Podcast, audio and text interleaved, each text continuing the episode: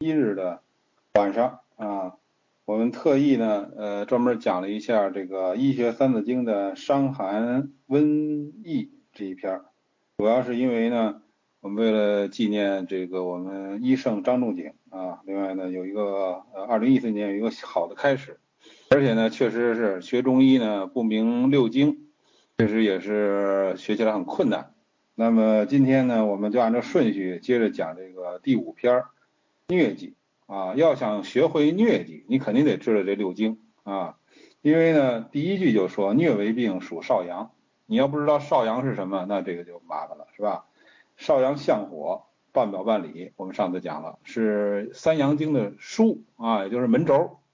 所以呢，太阳为开啊，阳明为合，那么就是少阳为枢，它是这个阳明和这个太阳的这个门轴。啊，它转动了，你这个三阳经才活了啊。所以说呢，这个上一次跟大家讲一下伤寒呢，还是很重要的。呃，讲这个疟疾呢，就涉及到一个中西医的病名的问题了啊。所以我觉得呢，这是一个重大问题，有必要跟大家强调一下。就是说呢，学中医，你首先得知道中医的病，因为我们中医它是。既讲了这个人的生理状态，也讲了病理状态，也就是是一个健康的人、正常的人是什么样啊？讲的非常之系统，对人这种生命现象啊，以及人与天地的关系讲的很系统。同时呢，还讲了病态，也就是说人一旦得了病是什么样，也讲的非常详细。所以大家看看《黄帝内经》，《黄帝内经》里头呢，他讲天地人的道理。啊，把这个宇宙运行的规律啊，尤其对人的作用讲得非常详尽。落实到人身上呢，其实就是讲一个生理一个病理。人呢，这个五脏六腑啊，四肢百骸、经络啊，这些都是生理状态怎么样？呃，得了病会怎么样？他讲了很多病啊，呃，所以说呢，呃，我觉得呢，呃，病名体系。那《黄帝内经》开始，大家就知道有史可查的，有有书可查的，是非常详细的、系统的一套理论。所以《黄帝内经》中的病呢，已经非常系统了。那么距今呢，已经好几千年了。所以说，咱们中医的病名体系呢，不但悠久历史，而且它很系统。那么现在可惜的是，因为我们大家呢，因为长久以来呢，对中医的陌生，所以我们已经很多呃普通人呢，已经淡忘了，就是中医的病是怎么回事。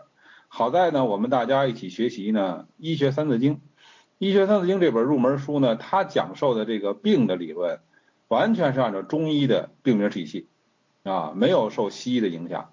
西医的病名体系呢，我们可能稍微熟悉点，因为大家现在一张嘴一说的什么糖尿病啊，呃，冠心病啊，呃，讲这些全是西医的病名。所以你如果用这种西医的病名概念去学中医，可以肯定的是学不好。因为我们中医自己有一套系统，而且它几千年了。你如果学中医，你不按照这个学，肯定学不好。这个事情，呃，放之四海皆准。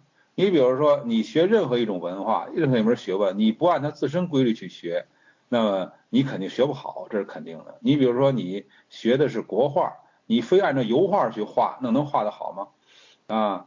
你如果说你包括你你学的是这个，比如说你你要是这个学神学啊，天主教、基督教，你按照这个佛教去学，你这天主教你也学不好啊，是吧？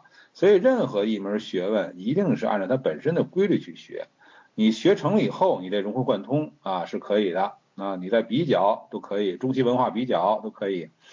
所以说呢，我们现在学中医的人呢，老老实实按中医的体系去学，所以关于病的问题。你应该按照中医的病名去体去学习，但是呢，在西医传入中医的时候呢，他借用了很多中医的病名。你比如说疟疾就是这样，什么中风啊，什么痛风，都是西医跟中医借过去的，到现在也没还。而我们呢，知道了这个病名呢，以为呢是西医的病名呢，其实不是，最早呢是中医用的，但是西医借过去了。但是西医借过去以后。他这个指的这个病跟我们中医原来的这个病就完全不一样了，所以大家呢，呃，知道这个西医说的痛风跟风没什么关系啊，所以西医说的中风也跟风没关系啊，西医说的这个疟疾那是疟原虫引起的，是吧？跟我们中医说的疟疾也没多大关系了，就是这个在病人身上呢，有可能有重合啊，但是也可能不重合啊。所以说呢，这个我们就知道，我们现在讲这个疟这个病啊，完全是中医的理论体系，是从《黄帝内经》开始几千年来的理论体系，跟这个疟原虫啊什么这些没有任何关系。这个所以说呢，这个疟这个病呢，它呢属少阳，为什么属少阳呢？因为我们知道疟这个病的最典型特点呢，就是我们俗称打摆子嘛。就是说忽冷忽热是吧？冷的要命啊，然后热起来热的要命啊，是这种表现，就是冷完了热啊，最典型的啊，所以说呢，这是呃呃疟的特点啊。那么为什么会有这种特点呢？因为它主要是少阳病啊，因为少阳经我们讲了，在半表半里之间，呃，这个呃容易出现这种寒热往来的现象。呃，人得疟疾呢，是因为他受了邪了，受了邪以后呢，邪在半表半里，如果入里呢，就跟阴，因为内为阴啊，外为阳，那就跟阴争，所以叫寒。一如果邪气欲出呢，跟阳争就热啊，一争呢，就是一一就是说邪正一相争啊，邪气跟正气一斗争啊，就发病。呃，邪气跟正气不斗争了，病就现不暂时不发了。呃，但是不是说病好了，这个邪气呢，它还在这个少阳经盘踞着，所以到第二天正邪又开始相争，所以又开始打摆子啊，先冷后热啊，所以这种情况下呢，就知道了它是一种正邪先相争的反应，寒与热若回降，所以说它很有规律，就是就是比较典型的这个疟疾这个病啊，它是。呃，非常规律的，每天甚至定时发作啊，也就是说呢，这个到这个时间就开始冷寒战，然后寒战到这盖多少床被子都不行，然后呢又那个呃一会儿又热的不得了啊，把被子全掀了，那热的不得了啊，这个就是一个正邪相争的反应啊，正因为邪气在半表半里之间，在少阳经，所以才有这种反应，所以说呢，每天发作一次，呃，这是一般的典型的，说明什么呢？说明这个邪气比较浅，所以叫日易发，亦无伤。因为邪气浅，不不关大碍，所以这个病呢并不可怕。但是如果病病邪深入会怎么样呢？那有可能就是说两日一发了，就是这个人不是天天发疟疾，他是隔一天发一次。我们一般认为可能会呃好一点，是吧？你看这个不那么痛苦了，其实病邪深入了，因为你的正气呢。没有能力跟它相争了，所以就是隔两隔一天发作一次，不是天天发作了。三日作是猖狂，如果这个疟呢三天才发作一次，呃，当时的大夫呢叫做三日三阴疟啊，那这个就不好治了，这个病邪更加深入，邪气比正气要盛多了，所以三天才能发作一次，说明呢，呃，这个邪气深入。治之法小柴方。那么少阳病的主方呢是小柴胡汤，所以说呢，呃，在这儿讲呢，给给大家就是简单的讲，就是说怎么治疟疾呢？主要以小柴胡汤为主。呃，这个疟疾初起呢，当时的这个民间呢，就是认为呢不能吃人参啊，而小柴胡汤里头呢有人参，所以呢，呃，程兴元老先生呢很有意思，陈老先生呢，他叫从俗，就说你们大家既然这么认为，我也别。拗着你们啊，我也不用人参啊，我们中医是圆通的，我们可以不用人参。其实呢，呃，陈元老先生呢认为这个这个俗世俗的说法不太可靠，但是呢还是从俗为好，就去了。怎么办呢？加一钱青皮代替人参啊，呃，以小柴胡汤加减。如但是病人得同样得疟疾呢，有偏寒有偏热的，所以他这个中医的加减法很重要。小柴胡汤呢，如果是呃，这个人疟疾以热为偏盛的，就上火的这种疟疾，那就是加清凉的药，比如说知母啊、花粉呐、石膏、黄连呐，啊都是寒药啊，你可以选择加减。寒偏盛加桂姜，如果是这个疟疾就偏寒，那这人偏阴寒啊，就要加桂姜，就是干姜、桂枝。啊，如果还很厉害，热呃还是没有热力啊，就是还是很寒，那就加附子肉桂。所以这个辨证论治啊，这个论治很重要，完全根据这病人的具体情况来论治。所以告诉你一个规律，用小柴胡汤治疗，甚至于呢去人参加青皮，但是还要根据每个人的具体情况，他的偏寒偏热来加减。邪气盛加参凉。呃，如果是这个呃这个身热啊比较重的话，啊小柴柴柴胡汤呢，就是去掉人参呢，呃就是又可以加桂枝，有解表的作用，再加上呢这个喝这个热粥啊，呃就是它有一定的解表作用啊，就是盖上被子呃取汗，它就可以解表。所以说呢，这个就是呃加强一下这个解表作用，因为邪气太盛了，邪气盛呢你就得解表啊，是吧？这个，但是这个可能是不是印错了啊？邪气盛去身凉应该是，所以为什么这个邪气盛呢？不要去人参呢？啊，大家看一下这个我们这个《医学三字经》教材的二十八页啊。它这个应该是去身凉啊，因为这样跟那个正文呢，它就符合了啊。这个可能是这个书没有没有校没有没有妥善校对，可能是出了一些问题。这个应该是去身凉啊，我我对比了一下其他版本啊，应该是去身凉。这个就是去人参加桂枝啊，复取微汗啊。呃，有一个真正就是有一个去这个疟疾的一个常用药，就是常山啊，这味中药啊，所以说小柴胡汤呢是可以加常山的，因为它是治疟疾的专用的药啊，加上常山二三钱啊，可以一钱呢是三克啊，大概呢六到九克，呃，但是当时的俗称啊，说这个邪气未尽不能用常山解疟啊。呃，但是呢，这个常山这个药呢，呃，驱邪外出，所以说没关系啊。张仲景用的是常山的苗啊，叫暑期啊，所以说呢，呃，这个就是刚发出小苗的时候叫暑期，长成了呢叫常山啊，都可以都可以用啊。所以说这个这个小柴胡汤加减法很多，呃，为什么我们刚才说那个邪气上要去人参呢？主要是怕闭门留寇，因为这个。呃，这个就是说，呃，如果要是，嗯，这个人外感呢，邪气比较盛的时候啊，如果你用人参这些补药，容易闭门留寇。呃，其实我个人倒是觉得这小柴胡汤加人参呐，从来没发生过闭门留寇的事儿，因为它这个方子比较奇妙。但是说你要是从俗来说呢，去人参也是可以的。大虚者独参汤，如果这个虚人患疟呢，久治不愈。可以用人参、生姜水煎五更服，啊，就是就是黎明时分啊，这时候吃比较好，呃，因为它太虚了嘛，正气不足以抗邪嘛，是吧？干脆赶快这吃点人参啊、独参汤啊，呃，补补这个正气。呃，贫人贫者啊，这个穷人呢，用白术代替啊，确实是这个问题，就是人参呢越来越贵。呃，为什么贵呢？就是说很多没病的人呢，非得吃人参补，是吧？呃，真正需要吃的人呢，反而吃不上了。呃，你就是给炒作嘛。现在我们这个冬虫夏草也是这样，本来是个药材，大家都拿它当补药，结果呢，该吃冬虫夏草的人呢，反而吃不上了，因为太贵了。过去最早的时候，我们都吃那个那个，经常有这个虫草鸭嘛，拿一大堆虫草呢，这个炖鸭子，说明那时候虫草很便宜啊。现在让日本人后来给好多人给炒热了。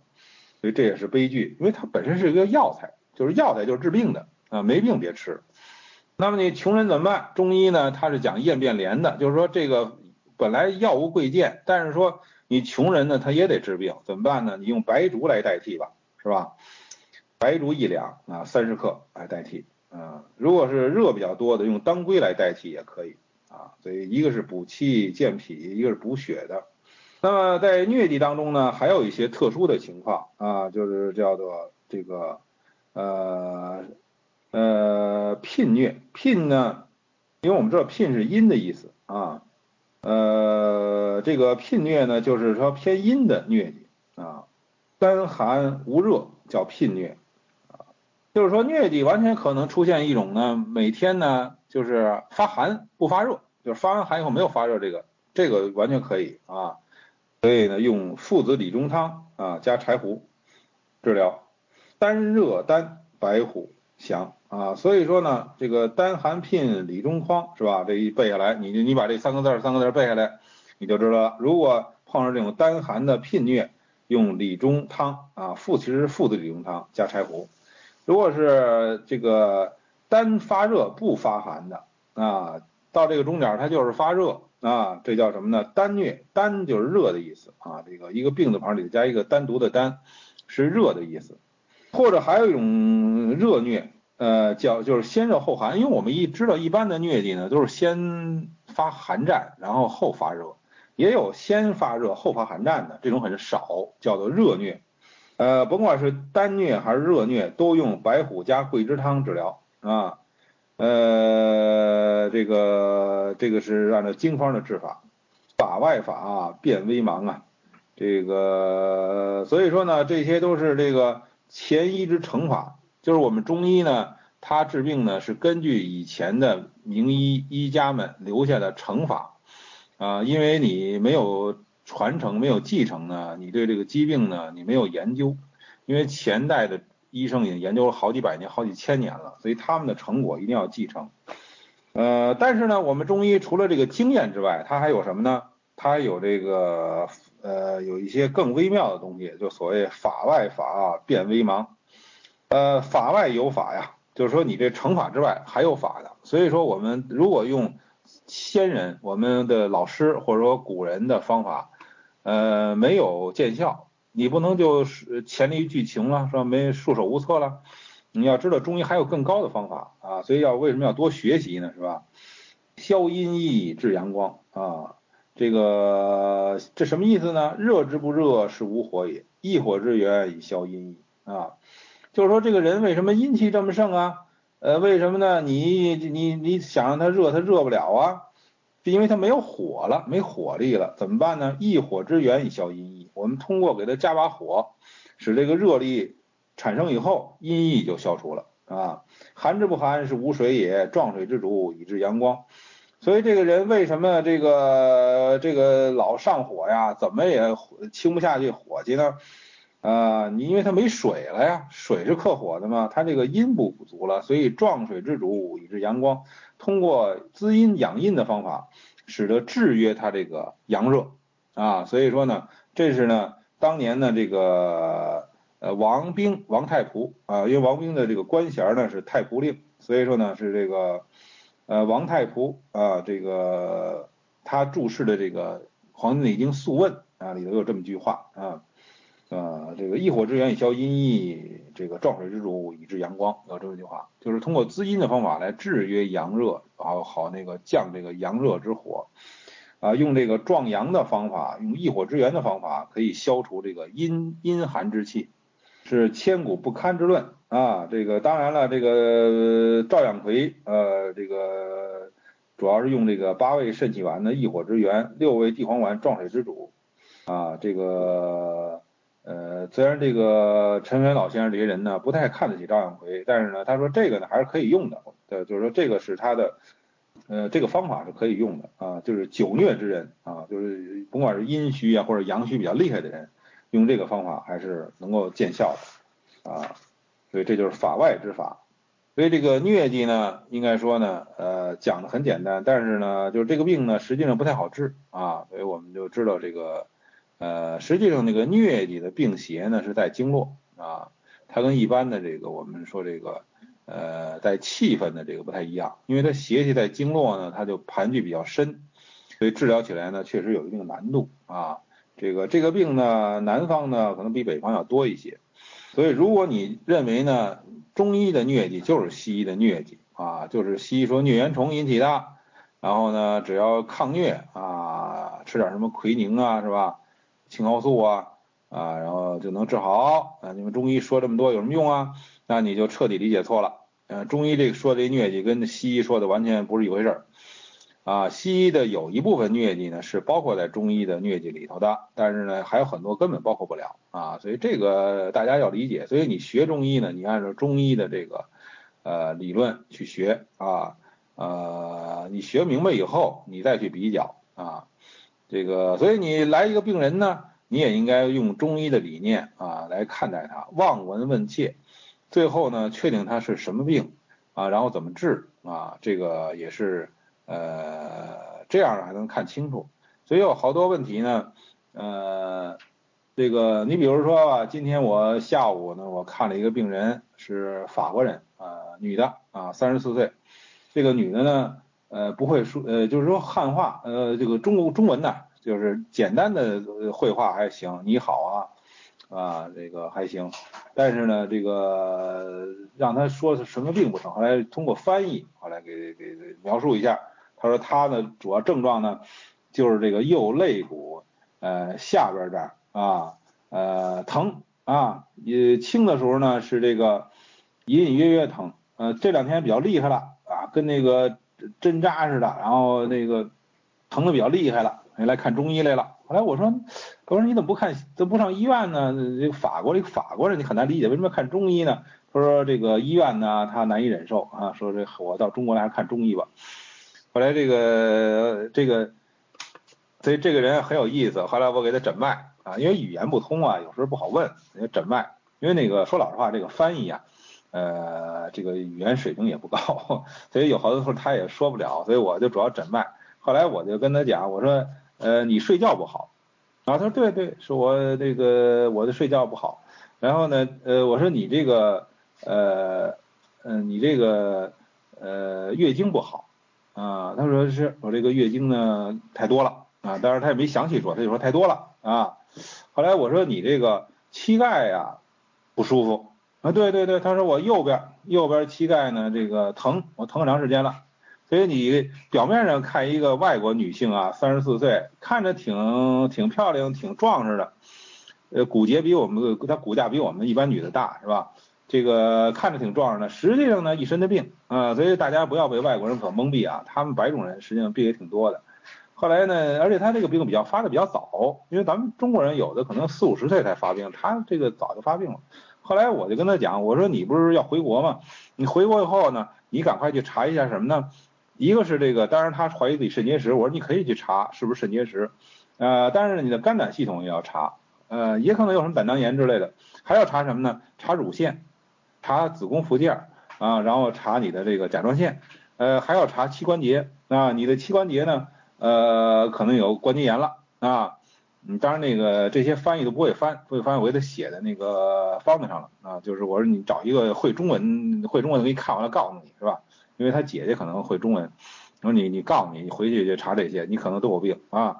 我们中医呢给你看出来了啊，这个，但是我给你开一方子啊，就这些问题一块治啊。当然还有失眠的问题啊，一块治啊。就是说为什么咱们能抓住这个呢？因为我给他确定了一个病，我给他确诊这病叫什么呢？叫虚劳 啊，就是咱们讲过了是吧？虚劳，这个虚劳呢？嗯，他这个往往是全身发病，而且呢，就是说他这个病根在哪，在肝上。啊，所以他这个肝病呢，已经是到这一步了，所以他就会出现失眠，因为肝不藏魂嘛，就会出现膝关节的这个疼痛，这个肝不养筋了吗？是吧？肝血亏，肝不养筋了吗？这个呃，这个这个人女子的月经呢为肝所主，所以它有这个输血功能。她现在月经量大呢，月经不调的也是肝的问题，所以这病根在肝上。你要治这肝是吧？你如果把它简单当成一个失眠的病。你这如果你病根诊断错了，认为只是个失眠或者说叫不寐，你去治，我觉得这个病可能就治不好了啊。或者你给他诊断像西医似的给他诊好多病，可能西医说的又是关节炎，又是乳腺增生，甲状腺疾病，又这个子宫怎么着，然后呢诊断一大堆病，那你就抓不着他的病根在哪了。所以我们这么多问题，我们就是一个病名叫虚劳啊，全解决了是吧？所以我给他开了一个呃这个。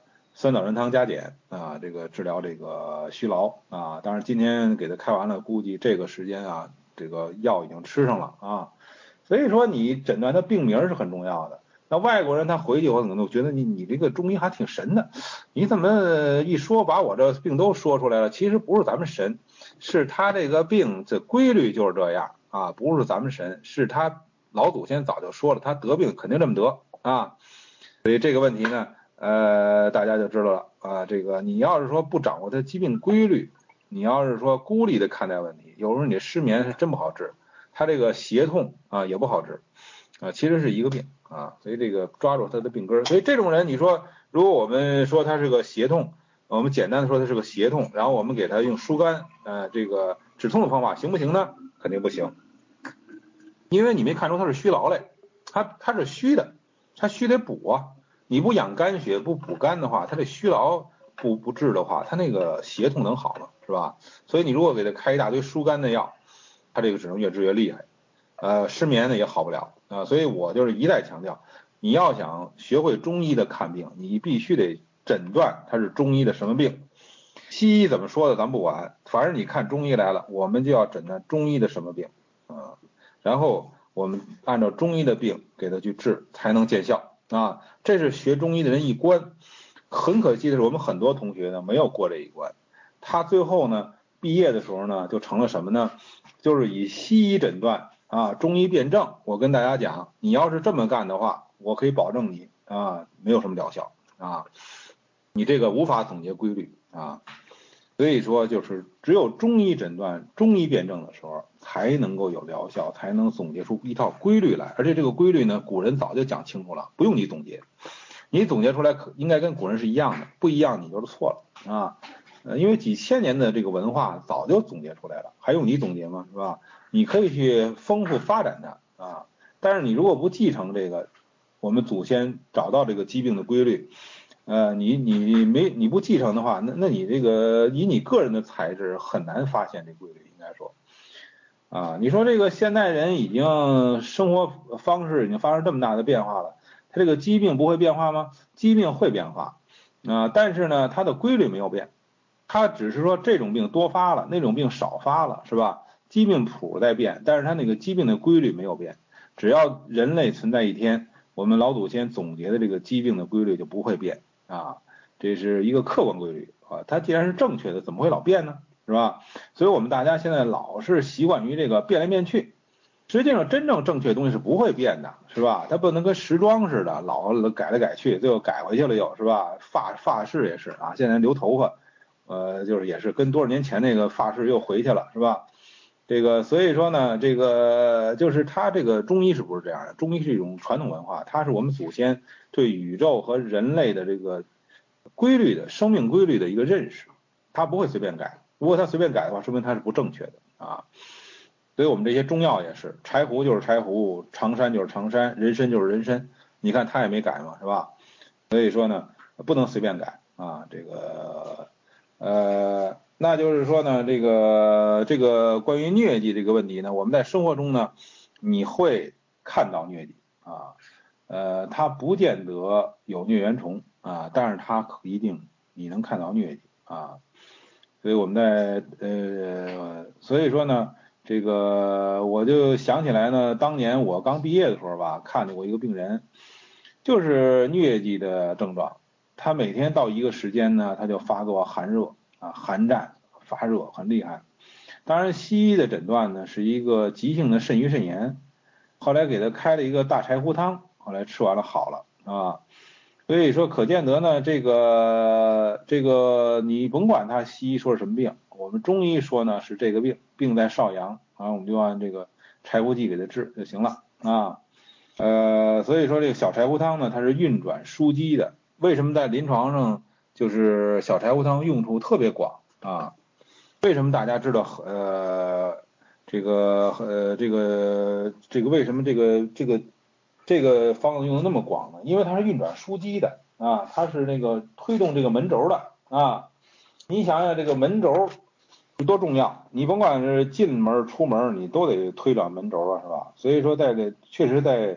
这个治病当中啊，小柴胡汤运用特别广泛，而且呢，它是少阳经的主方，但是不是说病到了少阳才能用这个小柴胡汤啊？大家如果看《伤寒论》的话，你会发现它是最早出现在哪一篇啊？在这个太阳病啊，它在太阳病，嗯，啊，所以很有意思。你说这个太阳病张仲景怎么用这个小柴胡汤啊？就是说你太阳病有可能用到小柴胡汤，它是通过运转枢机推动这门轴，把这门开开。所以你太阳病你想好不也得运转这个动门轴吗？不门轴你这门能开开吗？是吧？啊，所以说呢，呃，用这个推推动这个这个枢机，把这个太阳病能治好啊。所以你看这个方子为什么用处的广呢？是吧？这个。呃，所以说呢，这个呃，有同学问说，这个疟疾发作除了寒战发热之外，还有什么症状啊？这个刚才讲过，为什么说这个要加减呢？就是因为它症状很多啊。你比如说刚才说这个小柴胡汤治疗疟疾，有的人呢，除了疟疾这些症状之外，他还比如说烦渴，这这个烦渴就是告诉你他有内热啊。所以我们问病人，你是不是心烦呐？是不是口渴呀？这个是很重要的，这就是它有内热，所以为什么要加知母花粉呢？是吧？刚才说这寒多啊，寒多的病人什么表现呢？他就是有可能头身疼痛啊，呃，全身的那种拘紧呐，然后那个疼痛那种感觉。为什么加干姜桂枝啊？是吧？当然他有可能是四肢冰凉啊，是吧？呃，所以说症状是多端的啊，这个这个完全是有可能这个呃各种各样的症状。那么关于这个疟疾的脉象呢？呃，在这个呃张仲景说呀，疟脉自弦啊，所以说疟脉疟疾的脉象是以弦脉为主的啊。呃，如果是浮弦的脉，就是有表邪；沉弦的脉是有里邪；红弦的脉是有热；迟弦的脉是有寒；滑而弦这个脉就是弦滑的脉，它是有时机的。久疟的脉象呢是微细虚弱，它就不就是看着不太闲了，是吧？它是微细的比较虚弱的脉啊。你要看这个呃这个疟疾的愈后，就是越治啊，这个脉象又缓和了啊，这就是快好了。如果越治啊，这个脉象越弦紧啊，这个病可危险了。所以说呢，这个脉象对于我们中医的治病来说非常重要。你看今天这外国人，你就是你就是问你也问不清楚，是吧？这个你得通过翻译。那么这个诊脉呢，看舌头呢，这些就是中医的客观指标啊，是吧？啊，都是很重要的了啊。这个脉学呢，其实我倒觉得这个，嗯，这个我倒觉得呢，这个脉学呀，也不能说很难学啊。所以大家呢就把这个平湖脉学好好念，应该说这个理论呢已经够大家用一辈子的了啊。把这个理论学会以后，然后呢就是需要实践，就是去诊脉啊。呃，按照赵丽华老师的说法呢，你只有诊到一万人次以上，你才能够真正学会诊脉。因为我们大家就知道，你一开始诊脉的时候呢，你会感觉呢，这个谁的脉都差不多。甚至于有人他觉得摸不摸不清楚是吧？这很正常，所有人学都是这么开始的，没关系，你就是摸多了，你会觉出来每个人的脉是不一样的，甚至于同样一个人早晨摸晚上摸啊，吃完饭摸哎也不一样，所以说呢，呃，平湖脉学呀，就是我们的医道传承丛书里头这个有有这本书啊，四小经典之一嘛，很重要的。呃，所有的大夫都得念这本书，因为什么呢？你这辈子你最少最少你念过这本《平湖脉学》，应该可以当大夫了啊。这个就是李时珍的著作嘛，李时珍叫李平湖嘛，是吧？呃，三点水加一个频繁的频啊，这个字好像应该念宾是吧？啊，但是呢，在中医界就念频啊，不能念滨湖脉学啊，你中到中医界就念频就对了啊，平湖脉学。这个浮弦的脉，这个在疟疾里头呢，它是主这个呃表有邪啊，而沉弦的脉是里有邪啊，因为浮主表，沉主里嘛，是吧？所以这一这一看就明白了啊。呃，红弦当然它就有热了，红红红脉它有大热呀，是吧？这个当然这个迟弦就是有寒了，是吧？呃，浮主表，沉主里，热红。主大热是吧？持持主呃寒啊，这就是一个简单规律啊。这个练气功这事儿吧，就是说入境啊，你自己入境啊，那当然对于你号脉是有好处啊。因为我们这个赵丽华老师他讲的，就是说你诊脉呢要瞬间入境，要练这功夫啊。因为你马上入境，你才能够全副精力去体察这个脉象。所以一开始学诊脉的时候呢，不能说话。不能分神啊，专心致志的诊脉。啊，你说那个那老大夫怎么一边诊着脉一边跟病人聊天啊，或者问问诊啊，聊聊天啊？所以有的病人说这老大夫太不认真了。那人家比较纯熟了，所以人家就没有关系了，是吧？他聊天他他照样他能诊出脉来啊，这是他比较纯熟了。或者说呢，他一搭上他已经诊得很清楚了，他为什么要跟你聊天呢？他是为了等那个五十动啊，因为中医真正诊脉应该诊这五脉啊跳五十下才能换手啊。你为了什么呢？为了是找他有没有那个结带脉，就是说脉有间歇。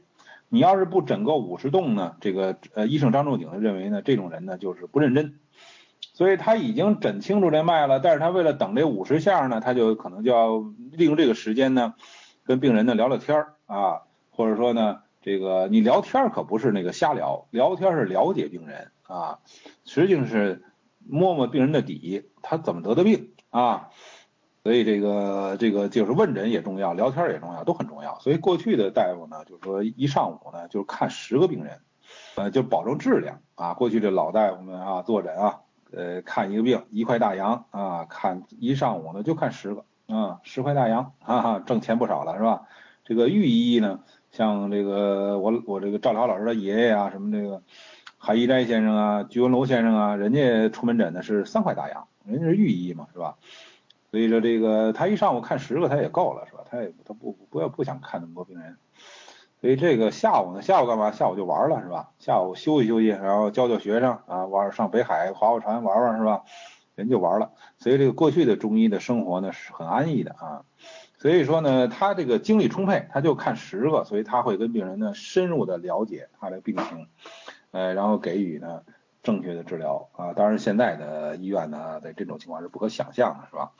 啊，这这，但是当时的人也都也都有地儿看病啊。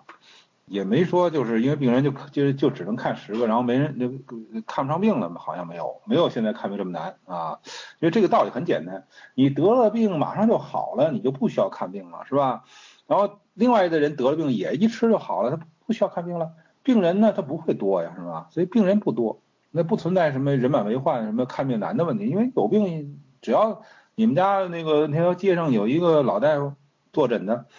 就他们家那儿就就是门诊，上他们家看看，看完吃完好了好了，那那就不存在什么上大医院呐，什么去看病的，没有这些问题了，是吧？所以这个事情很好就解决了。所以我觉得可能中国人是这种状态还是比较有福气的，是吧？所以说这个，呃，我们现在这个就是中医呢，还是要回到它原来的样子，我觉得可能更好一些啊。我们大家一起努力吧，呃，所以说呢，这个病人呢，应该是就近就能够。看病，而且呢，能够看到一个合格的大夫，就是良医，能够把他的一般的病全解决了。你说真正是疑难病症，那就不好说了。但是说你一般的病，呃，就是现在咱们常见这些病都能解决了，是吧？多好啊！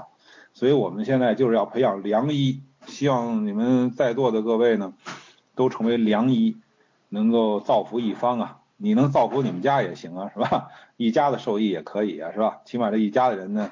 有点什么一般的病不不不这儿不不是说束手无策了是吧？也不是终生服药了，也不是说就是离不开医院了。我觉得这是很幸福的事情，这是我们学中医的一个追求啊。所以就是推己及人吧，先把自己看好了，然后你得把全家人看好了，然后你得能够把朋友啊亲属都看好了啊，这么一种理想啊，我们一起去努力啊。看看大家还有什么嗯要问的。呃，月经不调，那这个女性月经条现在太多了啊，要不然不来，要不然就是来了就不走啊，这个很伤身体的，实际上啊，这个原因很多啊，虚实寒热、血虚啊、血瘀啊，都可以导致啊。至于说西医说的什么雌激素分泌太多呀，这些，这咱就不管了，因为跟咱没什么关系。我们实际上你把这病治好了，他那个。雌激素肯定分泌是正常的了啊，所以说呢，你就不管它，反而是管它了啊。这个病呢，我觉得咱们中医还是比较擅长的啊。这个三七粉呢，一般这个上火的比较少啊。这种病人往往是因为他有内热啊。这个所以说是不是真正喝三七粉，所以才上火感冒呢？不一定啊。反正这个喉咙疼感冒一般都是有内热啊。呃，三七粉一般喝个三到五克就可以了，一般不用喝太多。舌体胖大一般是有可能是脾虚，也可能是有湿啊，这个就是看具体情况。呃，病毒性感冒呢，这个呢，感冒是中医的病名，西医不叫感冒啊，西医叫上呼吸道感染。病毒呢是西医的名，所以咱们这就等于这个把中医病西医的病名都掺一块儿了，是吧？病毒性感冒应该叫病毒性的上呼吸道感染啊，啊，中医呢可能叫感冒，是吧？所以感冒这个病名就很有意思，为什么叫感冒呢？你这这这个事情就是这个冒是冒受风寒，那感呢是感内外交感，也就是说你内在的这个风寒暑湿燥火跟外在的这个风寒暑湿燥火六淫交感了。啊，这绝对是中医的病名，这绝对不是西医的，因为西医不明白什么叫感冒，是吧？什么叫感冒啊？在西医那感染那个词儿呢是后后造出来的啊。什么叫感染呢？他到他现在也没明白。你你说你你染染上病毒，染上细菌，为什么叫感染，是吧？这感字他一直没明白。这内外交感这个理念，西医没有，只有咱们中医才有。这个那么感冒怎么治啊？其实感冒也就是外感病，比较轻的时候。老百姓俗称叫感冒，中医管外感病叫什么叫伤寒？伤寒分五种，我们上次讲过了，啊，中有中风，有伤寒，有呃就是这个就是狭义伤寒啊，有这个呃有湿温啊，有中暑，还有这个温病啊，所以说呢，这个这个就是说你还得分清楚你这种感冒是哪一种啊，一共五种嘛，是吧？然后呢，分别治疗啊，还得辨证啊，就是辨清了什么病了，五种病辨清楚了，还得辨证，这才是正规的治疗。当然，我们一般简单的分成什么风热感冒、风寒感冒、什么暑湿感冒，这是一般的分，这个不不是并不是很确切吧？但是一般的还治还可以。风寒感冒吃点什么感冒冲剂啊，什么之类的。然后风热感冒呢，吃点什么银翘解毒啊，这我们都讲过了。呃，慢性咽炎这个病不好治。慢性咽炎呢，它的病根在哪儿啊？有人认为在肺啊，但是我治了很多病人呢，不在肺。所以为什么它难治呢？就是有人很简单的认为，就是这就是肺的问题啊，这个不见得啊。呃，痛经呢，这个病呢，确实这个很多女性都有啊，这个是个病，确实得赶快治，因为说明它的不通畅，不通则痛嘛。那至于说是怎么不通，是有寒呢，是有淤血啊，这个原因很多。这个咱们中医是有好办法的，就是一定要治，不要把它当成一个一般的问题，是一个，呃，就是影响你身体的一个大问题啊。这个及早的治疗，三七粉呢，你看什么人吃了？呃，三七的主要作用是养血活血，所以说血有点瘀滞啊，这种人呃可以吃，它不会伤血的，因为它能还能养血。你要是说没有这个问题的人，你吃就不合适了，是吧？呃，中医的疟疾有几千年的这个历史了，它这个病的这种概念是吧？所以西医后来借用了这个中医这名称，它翻译成中文的时候借用了这个，它呢实际上西医说的另外一个概念，跟这个完全不是一个概念，我们不要弄混了啊。古今药物剂量的换算，这个实际上主要是这个钱呢是吧？呃。呃，这个，这个，这个，从宋朝以后啊，我们说一开几钱是吧？这个度量衡就大家都知道，这不用说了。一钱是约等于三克，呃，一两是十钱啊，约等于三十克，呃，然后呢，这个一斤呢是十六两啊，所以这个就大家都知道了。这是宋朝以后的，宋朝以前呢，中医用的是神农秤啊，神农秤呢，呃，它就比较特殊了，它是呢。一斤等于十六两，这是没错。一两等于四分，一分是呃十这个六铢，实际一两呢就是二十四铢啊。呃呃，这个这个是那个神农秤的一个度量衡。呃，它那个一两呢，跟现在这个清朝什么宋朝、清朝这个一两不是一个概念啊。它那个一两是神农秤的一两，呃，很小很小。我们现在一两不是说这个三十克吗？大概。呃，当然我们现在的这两又大了啊，现在一一现在这个按照我们适两呢，一斤是这个是十两，不是十六两了，不是那小两了，是吧？所以现在咱们适两呢是五大概五五十克啊啊，这个说这个神农秤啊是从上古时代，据说从神农那时候炎帝就传下来的，一直传到唐朝还在用这个神农秤来邀药。所以它传了几千年吧，它这度量衡不能改。为什么不能改呢？因为这个我们知道度量衡是随着朝代而发生变化的，呃，越往后度量衡越大啊。所以说那个汉朝人呢，身高八尺啊，其实才一米八几啊。其实呢，就是说他那个尺比较短，是吧？当然孔子呢，就比较高了。孔子呢，呃，这个大概你用那个汉朝那个春春秋那时代尺来衡量，也得有一米九几，那个大高个儿是吧？呃，所以说呢，这个，呃，这个当然这个，所以你你要知道那个时候度量衡它越越往后越大，越往后越大。但是神农秤是不因时代而发生变化的，它是自古至唐朝，自上古至唐朝，它是一个固定的度量衡。为什么我们古人把它要固定？因为这个中医这个药药的时候，人命关天，你这个药药多了，药少了，都会使。危及人命，所以说呢，它的度量衡是固定的，不能改。所以这个神农秤一直传到了唐朝，跟神农秤相对应的叫鲁班尺，鲁班尺也不能随便改，为什么呢？因为这个鲁班尺呢，它是有吉凶的啊，就是说它几尺几分呢，就是吉利的；几尺几尺几寸就是吉利的；几尺几寸呢，就是凶的。所以它在。建筑啊，什么造房子的时候吧，他讲一个吉凶啊。我们古人，我们不做评论啊，不管他是不是科学，不做评论。但是古人很强调这个吉凶，所以神农秤跟鲁班尺随着朝代是不会发生变化的啊。所以说，既然度量衡越往后越大，你想想上古时代，炎帝、黄帝那时代度量衡得多小？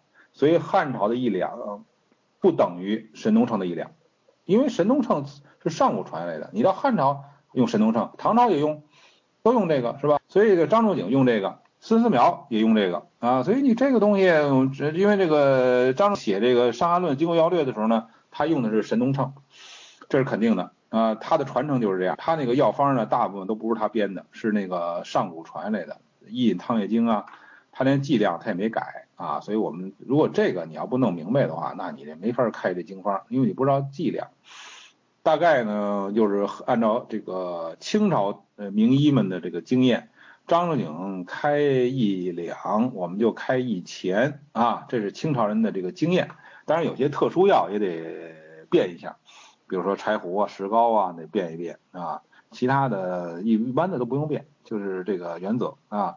呃，还有一个就是它里头，比如说这个经常用这个半夏半生，比如小柴胡汤，半夏半生。你知道它这半生啊，可不是说随便腰的啊，这个它是也是有固定的这个重量的啊，所以说呢，实际上张仲景的半生呢就是二两半啊，这是它这个固定的啊，不能随便要。你说你这个这个湿的这个半夏，鲜的就就就就就沉点啊，干的就轻点你这个那不是乱套了吗？是吧？所以它也是固定的，所以这很严谨的。中医的剂量是很严谨的啊，我不能乱开啊，你这人命关天的事儿。呃，鼻子不通呢，当然很多现在这种慢性鼻炎的人呢很多啊，这跟那个慢性咽炎其实是一个病，我认为是一个病。就是说鼻子的病啊，往往是要从脾去治，为什么呢？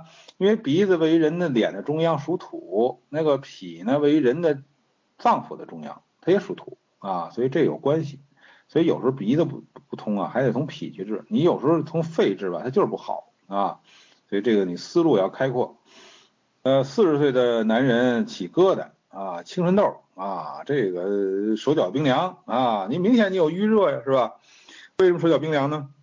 阳气淤于内，所以说呢，呃，经上攻了啊，所以呢，他就不往四肢去了。那你现在这种情况下，赶快得去这个淤热啊，火瘀发之。啊，不能用苦寒直折的方法，所以这这样人呢，你吃多少寒药吧，他都不好。这青春痘为什么呢？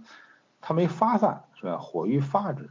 呃，舌苔的问题吧，我们大家就是当然可以，大家将来可以一起分析。这个舌苔确实是一个，就是它比较它比较明显，是吧？呃，但是舌苔其实也不好掌握，因为它也很复杂。丹参粉治心脏病这事儿，我觉得莫名其妙，这都是以讹传讹的事儿。你看看《神农本草经》，丹参是治什么的，是吧？这个青蒿汁儿治疟疾也是挺好笑的事儿啊。青蒿是一味中药，该用的时候自然就用了。你说拿青蒿汁治疟疾，这明显是后人呢根据西医呀有这个青蒿素啊，所以呢就可以就编的。所以咱们现在影视剧的这个。这个专业水平啊，就是咱不不说了，就是他这个这个，你起码你编这个叶天士也好，编张仲景也好，你弄个中医的专家来当顾问呢，是吧？你这别弄个假行家，是吧？所以这个，所以这个你这个真根本就不对。你看看人家大长今怎么编的大肠经里头那些中医的这知识，其实说是含义，实际上是中医的知识，还是很到位的嘛，是吧？所以可见得呢，我们这个有时候做节目呢，不是那么认真啊，没有下功夫。这个耳鸣腰酸，一般来说吧，还真没准是这个 肾阴虚啊，这个还真得注意啊，这个像是肾阴虚。如果你耳鸣如蝉的话，就更像肾阴虚了。脾胃寒湿，吃附子理中，这就没什么道理。为什么呢？这个附子是奔下焦去的吧？它是去寒湿，它是奔下焦的。你这个脾胃寒湿，那下焦没有问题，只是中焦问题。吃附子理中就不太合适了，我觉得是吧？吃理中可能倒好一点，但是这理中丸呢，它没有祛湿的作用啊。所以这个你说你就理中丸就是健脾，健脾，然后自动的这个湿就去了。这也有点费劲啊，所以你还是应该有一些祛湿的药比较好。慢性咽炎的这病根啊，嗯，其实我的经验啊，也很多都在脾胃啊，这很有意思。就是往往是就是现在的咽炎吧，咱不说过去的啊，就是有一部分人呢，就是这个脾胃的湿热上攻。这种人的特点是到秋天就厉害。呃，还有一种人呢，也跟肝火有关系。所以说，慢性咽炎不见得病一定在肺。啊，你你看有的是肝火，所以你光治肺有时候效果就不好啊。胯骨和腰酸痛，呃，这个一般跟肝肾的这种亏损啊，经络不通啊都有关系啊。尤其这种早晨醒来不舒服的，如果你活动以后呢，能够稍微好一点，说明还是经络不通。除了虚之外，还有不通的这种因素，所以这个呢还是要补肝肾啊，通经络。呃，胯部、腰胯部受风得酸疼啊，这个可能是有风邪，可能有风邪，有风邪的就怕受风啊，所以这个可能不是纯粹的虚症，这个还是应该呃补，应该是就是攻补兼施吧啊，呃，这个所以说你看这个寒湿重、寒偏重啊，加桂姜啊，身热加桂枝是什么意思呢？就是解表。他为什么一定要喝热稀粥呢？因为加桂枝不喝热稀粥的话，没有解表作用，所以这是配合起来的啊。呃呃，您说这个葛洪说的这个可以清肝调心、养脾胃、润肺固肾的这个药，呃，这个是这个出处在哪儿？我还真不知道，因为我葛洪的这个著作我看过他《抱朴子》那个，他这个我也忘了他在哪儿说过这么个药了啊。嗯，熟地这个东西呢，确实滋腻啊，确实滋腻啊。这个脾虚的人呢，慎用啊。你你万一要吃完熟地吃不下饭，不麻烦了吗？但是现在这熟地吧，它也没治熟啊，所以也问题不大，我觉得。现在这熟地，你看它根本就没治熟，治熟以后的熟地不是这样，你知道吗？据我访一些老药工啊，就咱们这几十年这个熟地吧，都治的不好，应该用黄酒啊，然后久蒸久晒。因为你这个生地是寒的，你把它变成温的，你想那那容易吗？你不经过久蒸久晒能变成温的吗？所以说现在这熟地叫不叫熟地，我都就怀疑啊。呃，据说台湾的这个熟地呢是三蒸三晒的啊，还是比较好的。下回去台湾呢，一定要买点熟地回来给大家看看啊。那上次我没来得及，这个其实我有一个学生在台湾呢，就是这个就是开这个。开这个药铺的啊，我下回让他给带点那个熟地来，是吧？三蒸三晒，啊，比我们这儿还是强多了。脸上红血丝，胳膊上鸡皮疙瘩，鸡皮鸡鸡皮疙瘩，哎呀，这个，呃，这个我就是详细的就还得再看一下，我觉得啊，嗯，现在说的以前呢，就是宋朝以后的这个，就是以前大概呢和这个三克吧，现在这个。公制的三克啊，嗯，这个病毒性的这种啊，这个病毒性的这个应该叫上感，不能叫感冒，因为这个病毒性这是西医的说法啊，这个感冒是中医的，这个不能混在一块儿啊。呃，这个病毒呢，呃，按照西医理论呢是外来的，但是呢，其实呢你身体里头也有啊，所以这个问题呢，我觉得西医呢也不能那么绝对啊。但是一个很大的问题呢，就是从西医角度来看呢，是你这个内环境首先出现失调了，所以病毒才作祟。因为病毒是随时都在的啊，你的人失调了以后，它才作祟。同样是在一个环境下，为什么人家有的人就不得感冒，你就感冒了？那咱们这么理解呢，就是说你的内环境紊乱了，所以病毒就大肆的作乱。如果我们中医把你内环境调过来，你不就病毒就不会作乱了吗？是吧？啊，所以说呢，你比如说李自成，如果生在这个呃这个朱元璋那个时代，那他肯定是个良民呢，而且他还是个这个呃驿站的这个小官儿，是吧？他是规规矩矩的。但是不幸的是，李自成呢生在了这个崇祯年间，所以他就会这个就是说能够能够那个最后能打进北京城啊，能够把这个崇祯给推翻了。就是同样一个人，他长在什么时代？那病毒也是这样，你为什么在你身上的病毒就得感冒，人家就不得？就是因为你这个环境紊乱了，所以这个时候呢就适合这个李自成的这个发展啊。呃，所以我们用用这个呃历史还跟中医这个来看一下，实际上是一个道理，医道通治道嘛，是吧？呃，所以说呢，这个呃中医呢，它的高明之处就在于我们不去杀什么病毒。我们就改的人的内环境啊，所以这个呃赵少勤老先生呢，曾有一个病案嘛，就是一个著名的画家在协和医院呢呃住院，因为他这个严重的这个细菌感染，绿脓杆菌感染，呃当时就是用最先进的抗菌素也无法杀死，因为这个绿脓杆菌是耐药的，抗药的，怎么办？高烧不退，眼看老先生要烧死了，这个时候呢。呃，从中北京中医药大学把赵少勤老先生请过来了，开了一个温病的方子，一吃好了。这个方子大家可以查到啊，现在这出版的书里有啊。这个病人呢，我们不妨也可以说他的名字，因为你为了查这个医案嘛，是吧？叫王雪涛，著名画家。所以说这个这个方子大家都可以看到啊。呃，而且呢，我们不妨呢，这个这个想一下，当时的协和医院让这个。赵老先生看了这病以后，王月涛先生呢吃完这方子马上就退烧了，好了，绿脓杆菌没有了。当时的协和医院呢就把这个中药汤呢又熬了一遍，熬了一遍把这个绿脓杆菌呢从王老先生身上找到绿脓杆菌呢放到这个药汤里头，发现绿脓杆菌活得好好的。当然这个这个是放凉了的啊，不是不是热的啊，热的当然就就烫死了。他这个药中药汤放凉了以后，放进绿脓杆菌以后，哎，活得好好的。哎，他就觉得奇怪了，说你这个根本杀不死绿脓杆菌呢，所以你看他就是用西医的思维想中医的事儿，我们干嘛要杀绿脓杆菌呢？我们把他的那个呃内环境改善了，绿脓杆菌就无法在这儿繁殖了，他就自己就走了，是吧？我们杀它干什么呢？是吧？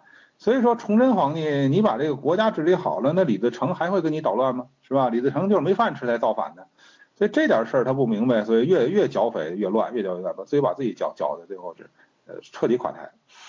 啊，所以说这个医道通治道啊，啊，所以大家可以看一看现在国际形势啊，比如说这个反恐问题也是这样啊，这个奥巴马也好啊，小布什也好啊，他们就是用西医的思维在做这个事情啊，呃，最终是很难成功的啊，所以我们就是用了一个宏观的这个角度来看微观的这个事儿，用这个国际形势你来看，用历史来看你这个中医治病啊，就发现很有意思。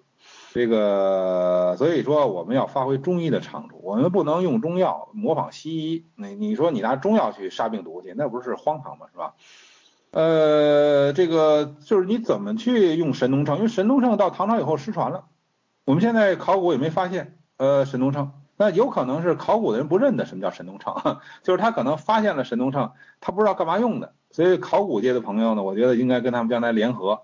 也许呢，唐朝以前的墓里头啊，就找着神农秤了。汉朝的呀，你不知道干嘛的，是吧？就是类似于咱们现在珠宝秤，就是腰那个什么小件的珠宝秤、天平啊之类，就这种东西。这个估计会有，但是他们不知道是干嘛的，因为这个呃搞考古的人吧，他不懂中医，也更不懂中医历史。咱们中医界很多人都不知道什么叫神农秤了，你说怎么能要求人家考古界的人呢？是吧？所以说呢。呃，这个东西是存在是肯定存在的，因为是这个《神农本草经集注》啊，陶弘景先生的，还有什么孙思邈的《千金方》里头，什么《外台秘要》里头，全这么写。你说他们是能骗你吗？是吧？所以说呢，这个我们怎么按神农秤去开药，就是最简单方法。我就不给大家讲那么多考证了，我们就是说清朝的名医怎么开的，就是张仲景用一两，我们就用一钱就完了啊。除了一些特殊的药，比如说柴胡、石膏，不能这么干，因为它这个药物有变化。呃，只要药没变啊，嗯，你这桂枝啊、白芍这药没变吧，是吧？我们就一两，我们换成清朝的一钱就行了啊。呃高血压，所以你看看我刚才讲半天这个中医西医病名问题，大家还是习惯用西医的病名来讲中医的事儿。我跟你说，你要这么学的话，你自己学着学着你就会出了问题啊。所以说呢，如果大家能够满嘴说都是中医的病名，我觉得你这个学中医有希望了啊。但是这个学生吧，在这个社会上生存呢，整个社会啊，大家说的一套东西全是西医病名、西医概念。所以这个学中医是很难的，就难在这儿啊！比古人为什么难呢？他就是生活在这种环境下，他现在就是搞科普，科普的意思就是让大家都知道点西医的这个术语名词，所以你容易跟中医混，而且你很容易用西医的这个理念来想中医的事儿，那你这不是难吗？是吧？这不是跟自己过不去吗？所以你学了中医，你干把干脆把西医的概念放下，您就按中医的理念来想问题，是吧？所以在课堂上，我们也经常就听见学生跟你说这个。高血压中医怎么治啊？关节炎中医怎么治啊？他经常跟你说这个，你这这这这老师听了这以后是哭笑不得，是吧？你说怎么给他讲啊？所以说这个高血压跟肝阳上亢啊没什么关系，因为这个高血压的病人呢，你说有没有肝阳上亢呢？有，但是很多人不是肝阳上亢，是吧？啊，所以说不能那么干。这个前一段时间吧，是前若干年吧，流行清热解毒、活血化瘀。啊，所以呢，这个劲儿还没过去呢，啊，现在呢又流行这种了，是吧？呃，物极必反嘛，是吧？所以呢，咱不能追流行啊，我们是传统文化，是经典，经典东西永远不流行，但是永远不过时啊，这就是经典。你是愿意去玩那流行的，还是愿意玩经典的？啊，玩流行的过几天就过时了啊，你这个提醒大家啊。呃，眼屎多一般是有内热啊，这个这个最简单方法就是喝点菊花茶嘛，是吧？清清那个清清火，清清尤其清清清清，呃，清清目是吧？明明目，菊花茶放凉了也可以外用是吧？呃，磨磨眼边是吧？都可以。脾胃寒湿用什么药？脾胃寒湿最经典的这个方子呢，呃，当然是这个应该说是这个呃，应该说是胃灵汤了是吧？比较经典的。这个头部淤热不清爽啊，这个东西最经典的成药就是胸肌上清了，是吧？同仁堂出的那个，呃，也不一定合适啊啊，肘后备急方，对你你你说的是肘后备急方啊，呃，肘后备急方，对啊，那你说这几句话都是肘后备急方的话是吧？那我可以回去查查去啊，我还真没注意啊，你这几句话我回去查一查。啊，是原话吗？嗯，我怀疑啊。哦，这个舌苔呀，舌红，呃，舌根黄厚腻啊。然后呢，这个，嗯，其他部位的这个舌苔呢是白腻的。然后舌中呢是一个那个，好像是我这个看不太清楚，应可能是像是有剥脱似的啊。这个。这个从光从舌象来看呢，应该是一个湿热病，对我比较同意这个观点。但是它中焦脾胃呢，是不是受伤了？舌苔有剥脱，所以说呢，可能伤了阴了啊。这个中间剥脱嘛，所以我们考虑脾胃伤阴了。而且它这个，你看它这个舌根这么厚腻啊，看来这个下焦的这个湿邪比较重，呃，还要考虑有没有食积的问题。为什么舌苔这么厚啊？啊，这个好像是一小孩儿啊，就是可能食积的可能性非常大啊，所以要清热化湿，这个同时呢，呃，养脾胃之阴，要化积啊，消食化积啊，所以说呢，要综合的考虑这个，就是咱们纯粹从舌苔啊，这个舌苔呢不能反映所有问题啊，我们首先呢，这个这个还是要综合四诊啊。呃，这个硫磺熏药这个事儿吧，在中医医中药界吧，它是一个保存药的方法，不是像咱们传说的那么邪乎吧？它是只是一个保存药的方法，就是只要不熏的多了，是吧？这个不要用烂了啊。这个生地和熟地呢，都是地黄啊，都是大家这都有这常识，都是中药这常识，都是地黄这味中药。呃，生地呢，就是没有经过九蒸九晒的，它是一个把它晾干以后就成为生地，简单加工；而熟地呢是复杂加工，呃，经过九蒸九晒以后，把这个这个药物的性给改了，它本来是一个寒的性，寒凉的一个药，把它变成一个温的药啊，它就补肾力量增强了，用黄酒治了以后啊，所以说这个是很难的，你九蒸九晒啊，要不然它怎么能变成温的呢？啊，这个所以它是经过炮制以后变了性了，就变成熟地了，所以叫熟地黄啊。呃，五谷呢，这个当然了，就是古代的五谷呢，大家去查一下《黄帝内经》，它都有啊。这个当然现在咱们很多不太吃了啊，比如说这个糜子呀，是吧？什么这个大黄米呀？呃，我们现在黄米除非做年糕，我们一般很少吃了，是吧？这在古代都是很重要的这个食物，是吧？这个所以现在有很大变迁。呃，这个《三字经》的这个经方吧，它已经给改成这个清朝的伎俩了。它为了什么？为咱大家用着方便，所以你就省事儿了啊，你不用自己换算了。嗯，眼睛周围老觉得凉啊，这个有意思啊，你这个。眼周啊，一般是脾，就是眼眼睑啊是脾啊，所以说呢，这个可能跟脾有关系啊。舌底，嗯，颜色暗，舌底什么意思啊？是舌的这个舌质嘛，是吧？还是说舌根呢？还是说舌翻上去的舌底？如果舌头是黄色的话，这个是比较少见啊。舌苔是黄的可能性倒比较大啊。这个柴胡主要是它那个药物有变化。现在咱们一般用的柴胡吧，不是张志景用的柴胡啊。这个，所以这个就是一个就麻烦了。所以你这个柴胡呢，就不能用那么多了啊，因为它这个东西它已经变了，不是那柴胡它不安全了。那么这个石膏呢，主要是这个煎服方法发生变化了，就是它是。呃，本来是一个把它打碎，然后用这个丝棉给这个袋子给它裹起来，然后煮，这是张仲景的方法，而且它不是先煎，它是同煎。那么现在呢，是石膏是块儿啊，给它先煎，所以它这个就发生很大变化。你这石膏呢，你你就你就可能得多用点了，因为它它那个它那个块儿的它煎不出来啊。所以说这个就是柴胡得少用，石膏得多用点了，所以这就发生就是它这个药发生变化。如果你石膏还把它打碎，然后用了一个纱布给它包起来一块儿煮，我觉得就恢复到张仲景那时代了啊啊！你看高血糖怎么治？这又是那个用中医的药去治西医的那个病啊，所以这就是 这个就比较麻烦了，是吧？这个就是说你越想治高血糖，你越治不了；你越是说治病。啊，我治中医的病，我我不管什么血糖不血糖，因为你血糖跟中医连不上，我我没法连呢，是吧？这个血糖在中医里头是个什么位置？没有，中医体里没有，我就没法管你，我就我就给你治这病。那你把病治好，你说血糖能不下来吗？你这病还没完全治好，血糖就下来了，你知道吧？因为中医一旦说这病好了，那你从西医角度说肯定是好了，所以不太可能存在说这个中医治好了，到西医那儿一查，哎，血糖还高啊。你这病没好啊？不不不可能存在，只能说你这中医水平不不不高。你认为看好没看好？那从咱们理想化的中医角度来看，你中医给看好了，你到西医那儿检查去，什么都正常，必然是这样的。因为咱们中医的病的概念比西医要要宽，所以西医没有认为这人得病的时候，我们已经认为他得病了，病的还不轻呢。这个西医认为病已经好了，我们中医认为没好啊，往往是这种现象啊。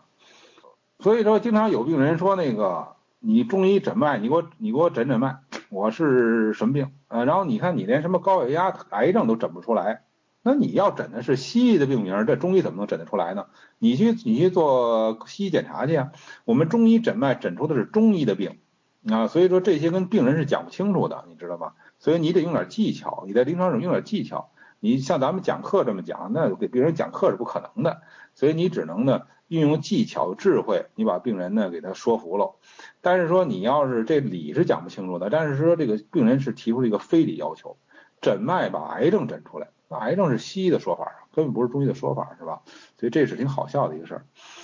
但是你也得有法对付他啊。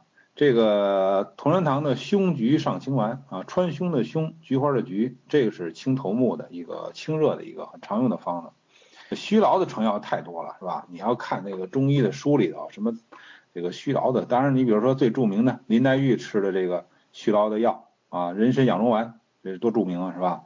呃，你们看《红楼梦》注意没有啊，是吧？这个。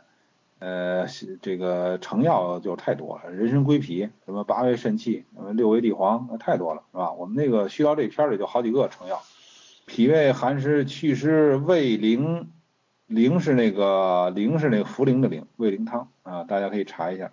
这个虚劳的这个成啊成药，呢就你就看咱们这书就行了，《三字经》里头有不少了。呃，当然你说十全大补什么什么什么这个呃这这些啊这些当然也也都是啊。当然它不高明，没有这个人参养人参养荣丸高明。牙龈出血呢，现在呢就是说虚的比较多，我们应该说这个虚症比较多，因为现代人吧，确实啊虚损的情况比较多见啊。这个过去的人牙龈出血可能是很多是湿热胃火啊，吃点牛黄解毒，什么牛黄清胃。呃，现在的人比较少，大部分都是肾阴虚啊比较多见啊。但是你说这个，呃，牛黄清火清胃，跟这个牛黄地黄一块吃，那叫胡来，是吧？因为什么呢？你到底是虚是实？你没辨辨清楚，你俩一块吃，你这不是害人吗？都不对，虚的也不对，实的也不对。呃，所以说，如果肾阴虚出牙龈出血，用六味地黄丸啊，这稍微有点迂腐。因为什么呢？你等着那个六味地黄把那个肾阴虚补起来，在那个牙龈不出血了，那就是太慢了，是吧？所以大家可以试试用这个大青盐呢，这个泡水，然后漱口啊，这是比较简单的方法，外治啊。因为你不知道它什么症候啊，所以用药不好用，那就外治吧，是吧？这个呃，当然还有很多好的方法。古人呢，他是用这个中药啊磨成粉，然后呢当牙粉呢刷牙，治疗各种牙的疾病，包包括牙龈出血。呃，这个一般它就出不了血了啊。但是现在没人搞这个，是吧？呃，舌头翻上去是黄的，哎呦，这个可比较少见，这个病比较应该说比较厉害了。舌头不红，它都黄了，你想想，那病比较厉害了，我觉得啊。牙龈萎缩呢，这个病呢跟那个肾虚有很大关系，所以说这个光外治又不行了，这还得真得补肾，我觉得啊。呃，迎风流泪这病呢，一般都是跟这个肝呢有关系啊，还是一个肝经的问题，呃。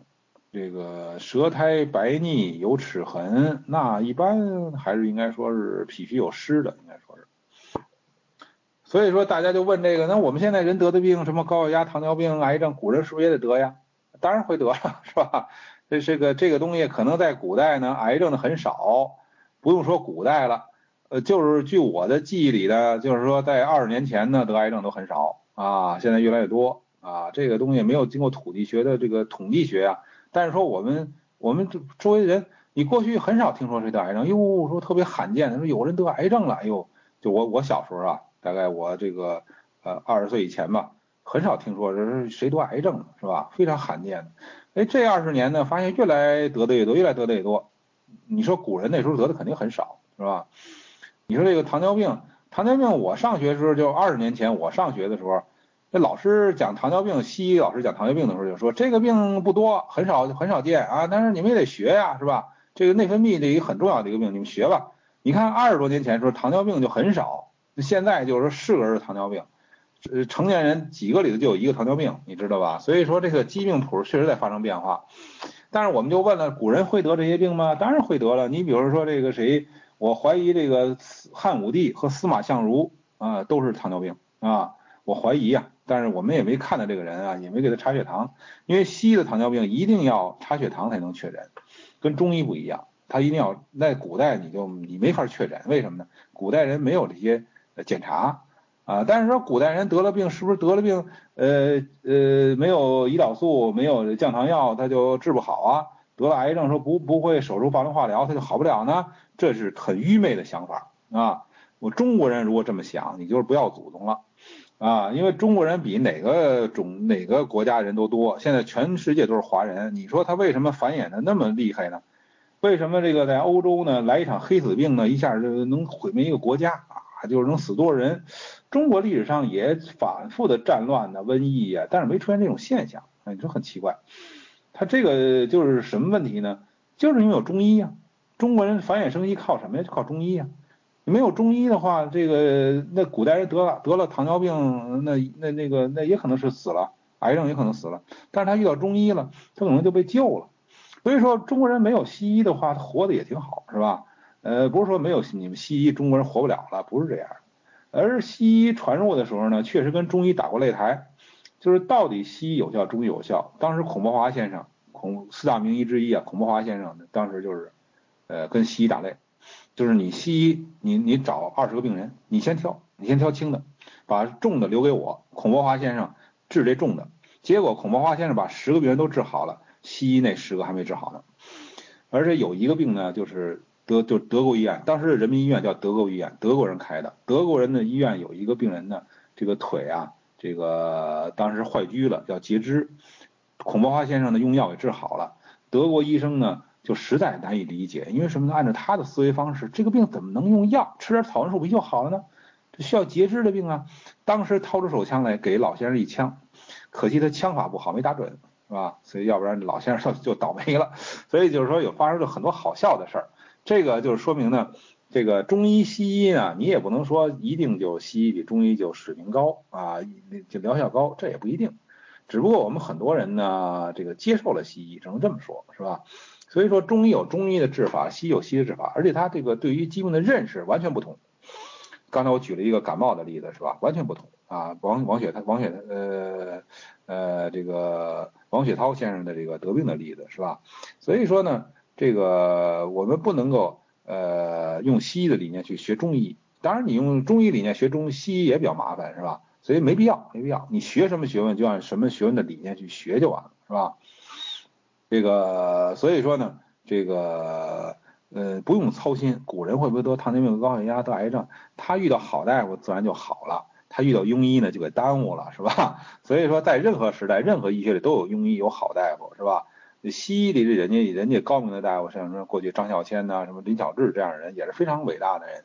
所以就是说，你遇到好大夫，你就有可能好。所以我们大家学，甭管哪门学问，我们把它学好，就是别掺和，这是最重要的。这是我对大家的一种希望啊。呃，这个张仲景那个柴胡啊，我怀疑呀，是现在那个。四川的一种柴胡，我在五台山也发现了啊，这个可能跟我们现在用的这个不是一个东西啊。呃，原则上说，所有病都是阴阳不调，所以说调好阴阳就能治病，这个当然是没错了。可是问题怎么调这阴阳是吧？这学问就大了。呃，所以说在辨证论治之前要辨病，要先辨病再辨证，大家一定要注意啊，这个是我反复强调的。你先辨它是中医的什么病，在这个病里头再辨它是什么症，不然你叫大海摸针是吧？因为你这个这个这个病都没确定呢，范围很广太广了，你怎么辨这症？我就怀疑。但是，所以我们现在很多同学们呢，他们怎么辨证呢？他就记住几个气滞、虚血，什么阴虚、阳虚、气虚、血虚，什么就记住这几个往上套。啊，他认为这叫辨证论治，这是错误的啊！你用死套的套活人，那就是教条主义啊！那你治病治不好，你别怪这个教的不对啊！这这你你你学的不对是吧？中医本身不是这样的，中医是有规律性的东西。你先辨清人什么病，在这个病里头它是规律，它一定是这么发展的。然后你再看他到了什么时候了，他是到什么时候他是应该是出现什么情况，还要。看那个具体的这个人，一就是呃这个呃，因为这个病呢，它有总规律，但是每个人的体质又不一样啊，地有南北，人有老幼，是吧？男女老幼，所以这个还是有具体的这个细致的一些辨别的。所以说辨证论治呢是很细致的啊，但是你这个大的范围，这个什么病没定下来，那你怎么辨证？你这个细的从何而谈，是吧？所以我们大的范围先定下来，所以我们《三字经》教大家的就是非常正规的。他先告诉你这是什么病，比如说这是虚劳，那是咳嗽，这是疟疾，你先把这个定下来。你在这里头告诉你规律啊，这个疟脉自弦，主要是少阳经的事儿，是吧？以小柴胡汤为主加减，但是也有一些特殊情况，我们要用什么什么方子，独参汤啊，什么附子理中，是吧？他教你一个规律性的东西，我们把这掌握了，然后再去灵活运用就行了。这个辨病名呢，就是我们《三字经》上讲这些呀。你看看，你你看看《三字经》的目录是吧？他讲的不是病名，不都是中医的病名吗？没有一个是西医的病名啊，是吧？所以大家没事看看这个目录，这个你看看这个这个这个这个目录是吧？你看这讲的全是中医病名啊，是吧？第二篇中风、虚劳、咳嗽、疟疾、痢疾啊，心腹痛、胸痹、心腹心腹痛是个病，然后疟胸痹是个病，隔食反胃，什么气喘、血症、水肿，这都是病名。胀满和鼓胀啊，这是实际上是三个病，胀满鼓胀啊，暑症啊，泄泻眩晕呕哕吐，这实际上是三个病名啊，这个癫狂痫啊，这又仨病啊。所以说，你看他讲的全是病，所以我们就是看到一个病人，你就先确定他是哪，起码拿《三字经》你去看，去看看他的《三字经》里是哪个病啊？你再看他这个规律，《三字经》怎么讲的这个病，你再去看怎么治，这就走进正途了，就是入了正门了。不然的话，你走的是偏门，是吧？有可能走入邪途啊。所以非常可悲的是，我们有很多同学们呢，我咱们就拉都拉不回来，因为他就是走入邪途了。他毕业论文呢，非得写这个糖尿病中医怎么治？你这不是费劲吗？糖尿病中医怎么治？你是给自己找麻烦吗？这不是是吧？啊，所以说呢，我们大家别干这事儿，呃，你就研究研究这个中医的病，中医怎么治，这就够你研究的了啊！你到临床上你这么干，你会疗效会非常好的，是吧？所以说我们教过一些学生呢，他们的感触就是说，听您老师的学了三字经以后，哎，我就会看病了，我疗效提高了。呃，所以说呢，甭管是香港啊、台湾呐、什么大陆的学生啊，很多人是有这种感觉的。我觉得这个可能是不光是我的一种感觉了，因为我是很有幸的跟这些老师学了以后呢，还算走了正确的道路，是吧？起码他们告诉我，一开始要学医学三字经啊，然后学平宫脉学呀这些，啊，所以这非常感谢人家，人家不告诉你，你不知道走这条路啊，所以就是盲人摸象嘛，是吧？呃，这个学海无涯呀，但是你要是没有人指路的话，很危险。所以你路走对了以后，你越走越宽，越走越好啊。然后你就，呃，你就你自己就成长。你要是路没走对呢，你就会越走越窄，越走越窄，你走不通了。走不通怎么办呢？不相信中医了。中医能治什么病啊？什么病也治不好。不是中医治不好病，是你治不好病。所以说呢，这个《三字经》呢，它分好几卷，是吧？呃，它这个卷分卷的意思呢，实际上呢就是一个根据篇幅啊分成一部分一部分的，就跟那个分章节一样，是吧？这个实际上呢就是说它前两卷呢，呃都是讲的这个病，然后从第三卷开始呢，呃就是方子啊复方，所以大家呢这个后边的方子呢也要看啊，呃这个也要看啊，所以这个。呃，反正现在出书吧是容易出错，因为电脑排版啊，这个呃，所以呢，如果有发现错误嘛，大家一起找吧，再版的时候再改过来是吧？啊，这个我们一起这个就是去呃让它更加圆满吧啊。这个医学三字经呢还有附录，附录呢讲的是这个中医的基本知识，比如说阴阳的知识、脏腑。啊，这都是中医自己的独有的学问，是吧？还有这个经络，呃，他没详说。然后就是四诊，所以这个四诊呢，我跟大家说非常重要啊。这个望色闻声问症切脉，望闻问切这四诊，就是你要发现他是什么病什么症，你得看这个这这个片儿，你得你得这得记住了啊。这个所以四诊呢是非常关键的，因为我们按照书的顺序讲，我们就不讲这，先别讲这个。